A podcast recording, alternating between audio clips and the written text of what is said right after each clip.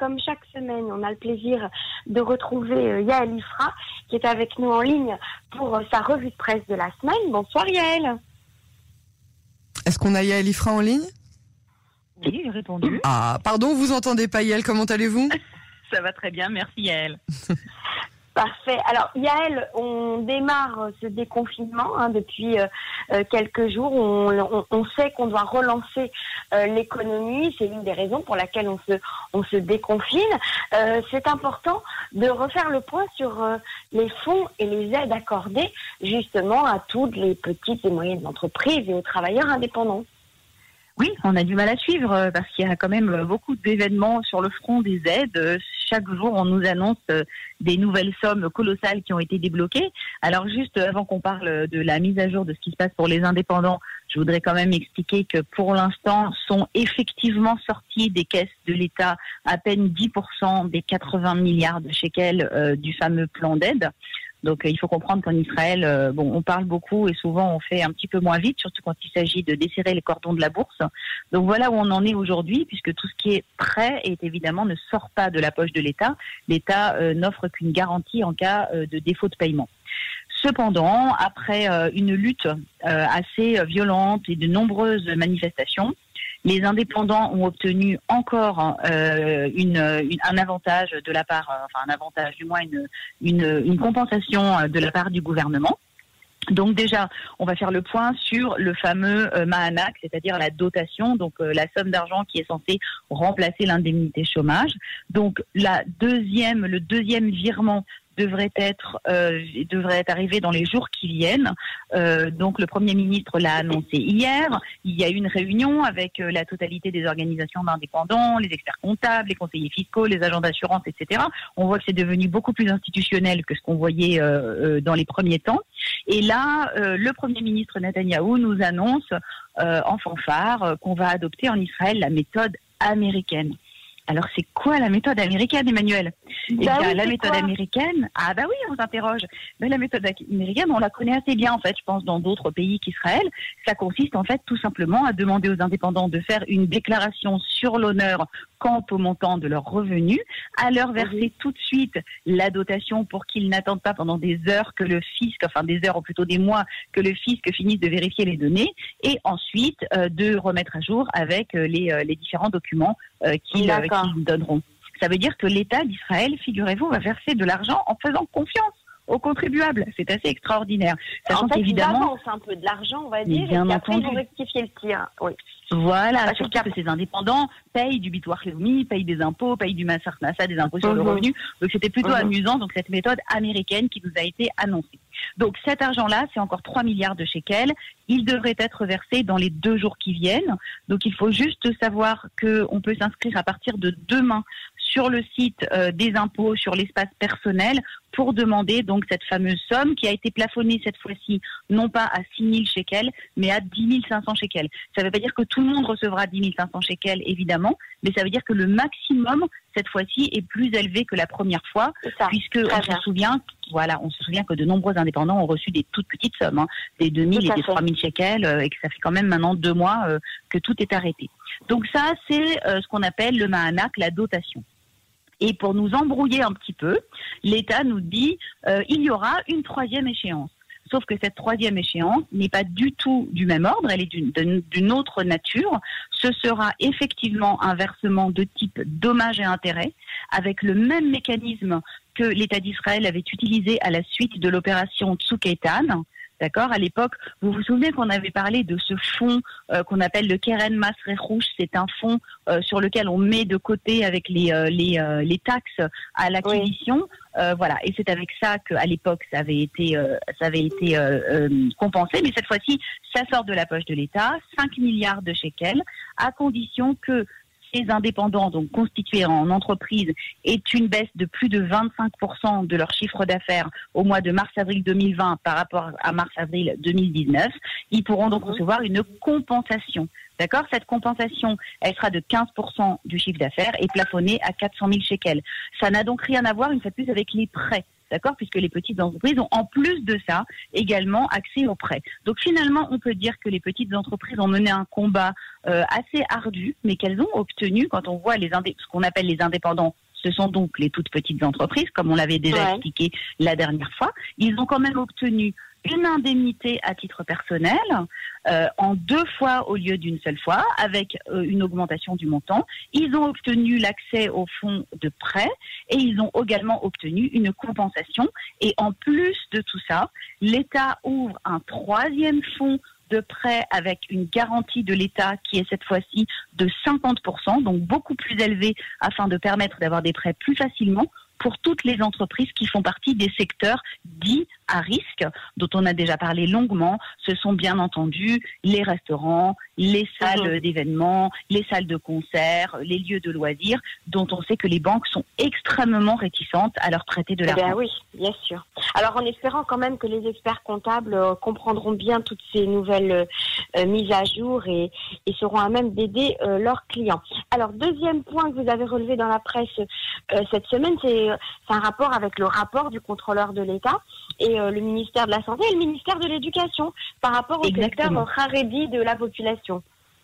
Voilà, alors ça c'est les deux articles que j'ai relevés euh, dans le calcaliste et également dans le marqueur, mais ça a fait euh, des articles dans toute la presse israélienne. Donc il faut comprendre que tous les ans, le rapport du contrôleur de l'État est un événement assez important en Israël parce que le mhm. contrôleur de l'État est quelqu'un, un personnage important qui a une grande indépendance. Pour comparer pour les personnes qui connaissent la France, c'est un petit peu comparable au rapport de la Cour des comptes. Donc ce contrôleur de l'État, il a son bureau, il a son budget et il est chargé d'enquêter exactement comme un journaliste pourrait le faire, mais avec des vraiment des prérogatives beaucoup plus larges, de vérifier les différents dysfonctionnements qui peuvent se faire jour dans les différentes entités du gouvernement, que ce soit les ministères, que ce soit les entités gouvernementales type, euh, ça peut être la Société nationale d'électricité, ça peut être aussi Cannes, euh, si décidé. D'ailleurs, il y a, il y a une partie du rapport sur euh, sur Cannes, sur, le Tahaguid. Mhm absolument. Mhm. Euh, ça peut être euh, sur des sociétés euh, de, qui appartiennent à l'État, des hôpitaux, etc. Donc généralement c'est très exhaustif. Les rapports font au moins trois tomes très très épais, découpés en chapitres, et la presse s'en délecte, en fait des gros titres, et très très souvent c'est le contrôleur de l'État qui a mis à jour des dysfonctionnements et qui ont pu donner lieu à des réformes assez importantes euh, durant les dernières années, que ce soit dans les coupes patrolines, que ce soit dans certains ministères. Euh, ça peut avoir été, par exemple, sur euh, le problème dans les du nombre de lits dans les hôpitaux, le problème de la formation des enseignants. Enfin, voilà, il passe de ministère en ministère c'est passionnant. Bon, il faut aimer les rapports. Moi, j'adore ça. Et donc, effectivement, il y a, juste pour donner un petit peu de contexte, voilà, parce qu'après je vais faire plus court, le nouveau contrôleur de l'État est un personnage beaucoup plus controversé que l'ancien. Il est rentré en poste il y a exactement un an, à l'époque du premier gouvernement de transition.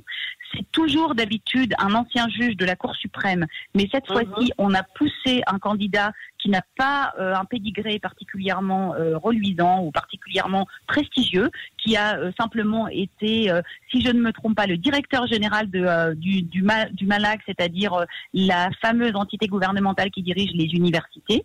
Et il est très proche du parti Baïk Yehudi et il ne s'en cache pas. Et dès qu'il est rentré en fonction, il a annoncé qu'il ne voulait pas faire de rapport critique, mais de la critique constructive. Constructive, donc très différent de l'ancien l'ancien contrôleur. Et il a repoussé, repoussé, repoussé la publication de ce rapport qui était déjà prêt l'année dernière. Donc c'est juste pour comprendre qu'il y a un certain vent de controverse qui a soufflé. Moi, j'ai choisi deux rapports pas du tout controversés qui ont qui avaient déjà été rédigés par l'ancienne équipe et qui s'étaient mis à jour.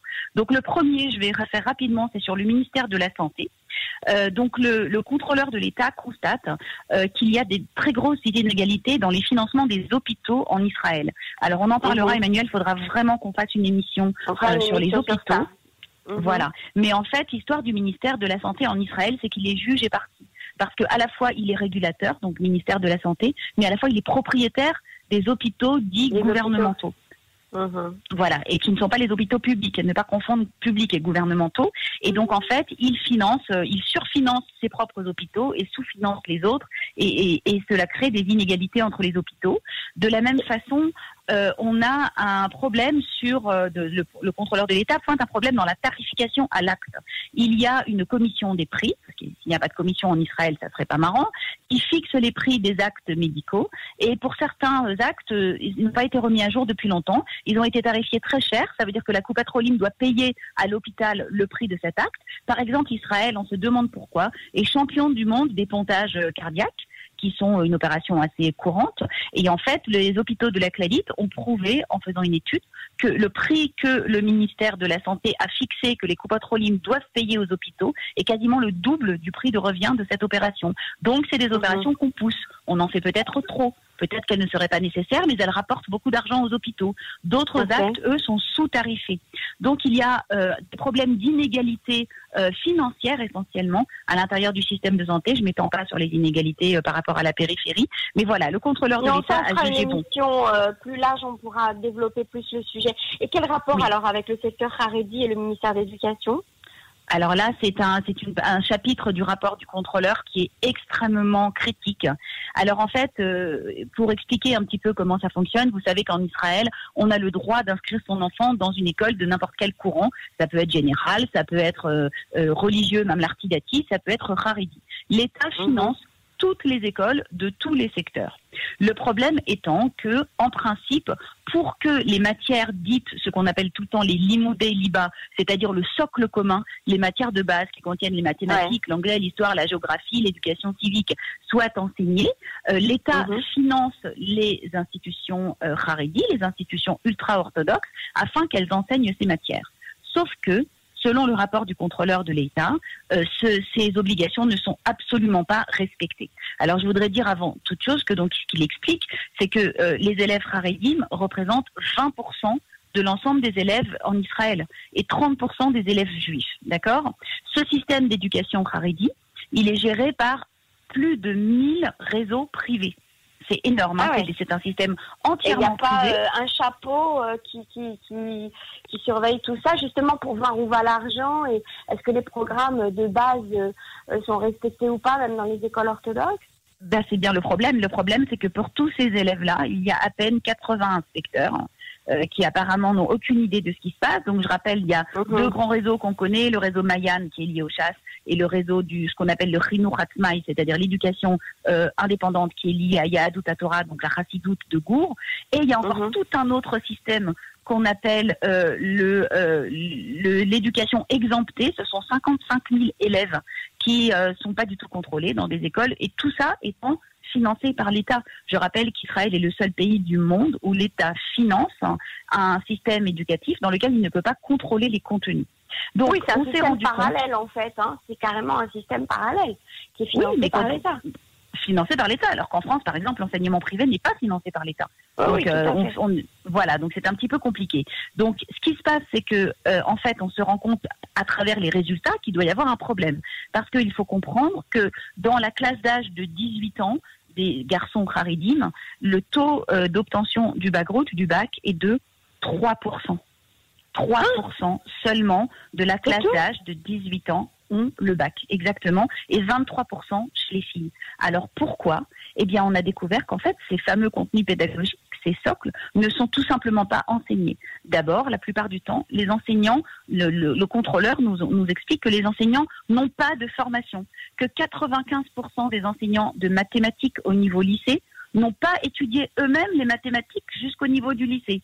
Donc c'est un petit peu compliqué. Ah Il nous explique également que les obligations d'heures sont bien inférieures. Quand, par exemple, un enfant euh, du, euh, du, d'un établissement surveillé par le Misra d'Achinour, entre guillemets, ordinaire, doit faire 8 heures d'anglais, on n'en a donné que 4 au Haredim, alors pour le même financement une fois de plus.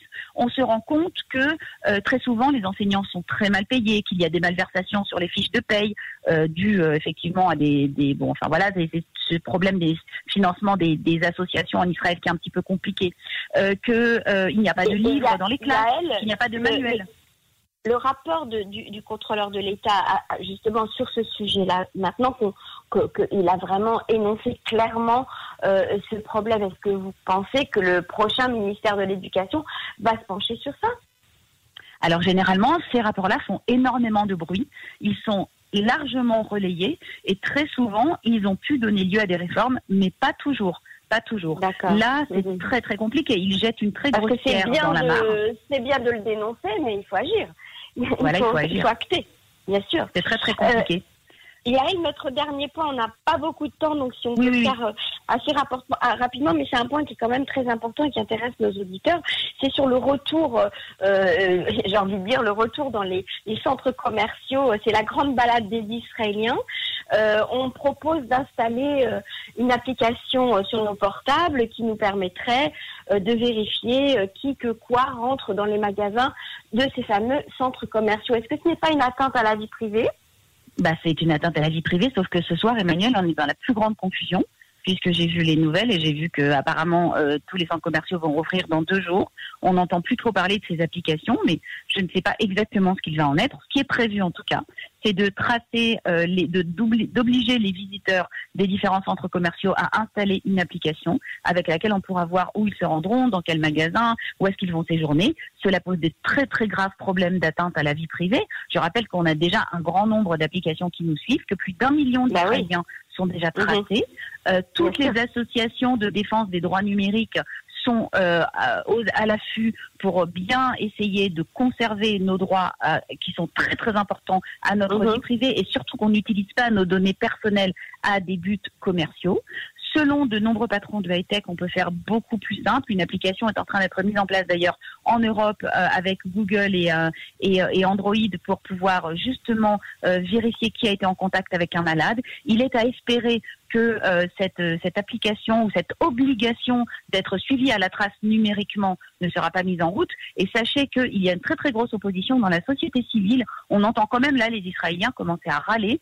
Euh, on est très surveillés, très suivis. il ne faudrait pas en plus que quand on rentre simplement pour faire un achat dans un centre commercial, on soit obligé d'installer une appli et de ne pas savoir ce qu'on va faire des données qu'on va être obligé de confier. Tout à fait. Yael Ifra, je vous remercie pour cette revue de presse passionnante, comme chaque semaine. À très bientôt sur les ondes de Cannes. Merci, Merci Emmanuel, bonne soirée. Merci Yael.